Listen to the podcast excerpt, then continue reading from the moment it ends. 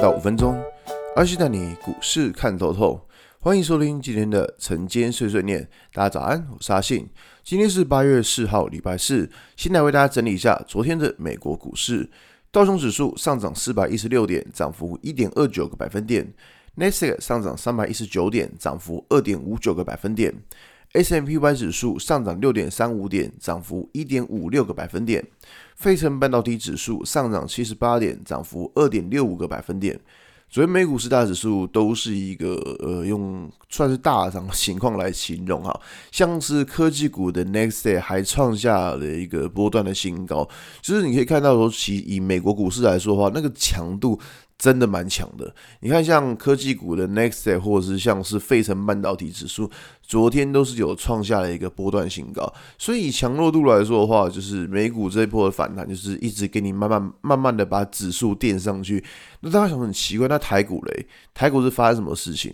其实台股没有发生什么事情，台股就像一个很。尴尬的地缘政治因素卡在那边，尤其是你可以看到昨天大盘量缩已经缩到一个就是呃一个非常夸张的情况了，就是说到一个是今年大概数一数二最小量了，它表示什么？表示说市场上对于呃整个大盘的状况是非常的，就是你知道，就是会担忧，因为其实担心的事情就在于说，一个就是中国这两天要要比较大规模的军事演习，那大家会很怕说会不会又跟乌克兰一样，就是呃当时俄罗斯就是借着军军事演习的的的理由。然后我就直接冲过去打乌克兰了。那所以说，现在市场上很担心，就是说，哎，那你会不会就是中国也利用这件事情，然后直接飞弹就射过来，然后解放军开始登陆？呃，一定会有人这样想。所以说，变成说，这个现在就是一个市场上就等待他们演习结束。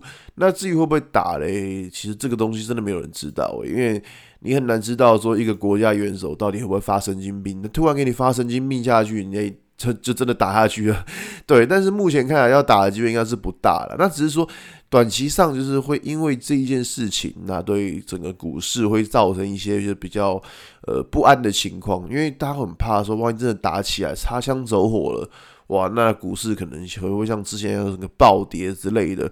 那所以说，其实我觉得这个东西就是呃没办法，它就只是它就它就是我们。地缘政治因素，它就只能就是等待时间过去。那说不定就是中国射个几枚飞弹，诶，射射完了之后，然后觉得诶，好了，那个演演完了，可以交代了，那我们就演习结束，那就就没事了。也是有这种情况，但是这个是之后再来讲。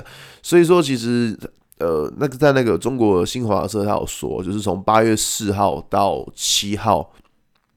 就到呃这呃到到礼拜天，也是从今天开始到礼拜天就会有所谓的演习，所以说在这两这几天应该是都会呃受到这个影响，尤其是明天礼拜五，那又是演习，那大家应该是会更可更恐惧吧。所以对于这边的行情而言的话，呃，大概的想法还是看一下资金的变化吧，就资金到底有没有回到。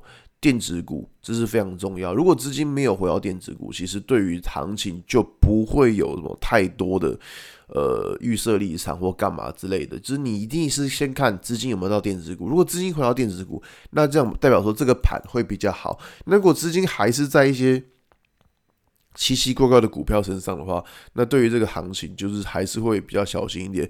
反正资金在电子股，那如果配合上指数能够重新站上五日线，那还会比较有积极的操作。不然的话，对于现在盘是呃还是会以先观望的角度居多啦。好吧，今天节目就在这边。如果你喜欢今天内容，记得按下追踪关注我。如果想知道更多更详尽的分析，欢迎收看我频道，给通行族的标股报告书里面有更多股种茶分享给大家哦。